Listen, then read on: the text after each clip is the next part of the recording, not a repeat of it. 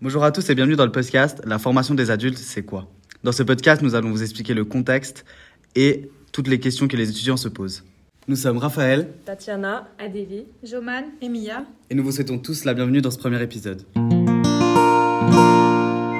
Que vous soyez étudiant à la faculté de sciences de l'éducation ou bien que vous soyez juste curieux de ce sujet-là, vous êtes tous au bon endroit.